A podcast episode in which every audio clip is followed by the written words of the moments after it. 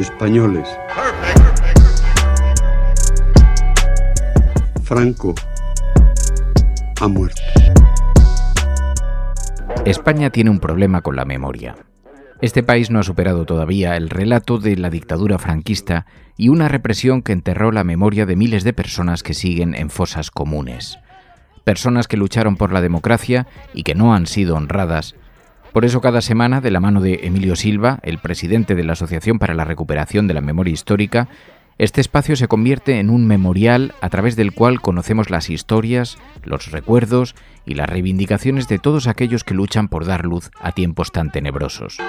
Soy Fernando Berlín y esta es la memoria histórica del programa La Cafetera. Apoya este espacio haciéndote suscriptor de La Cafetera en radiocable.com barra mecenas.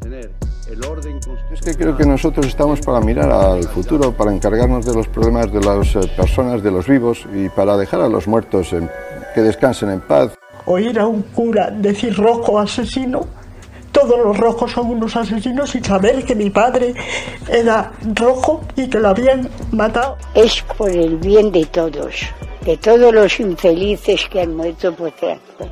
Las grandes, las olas.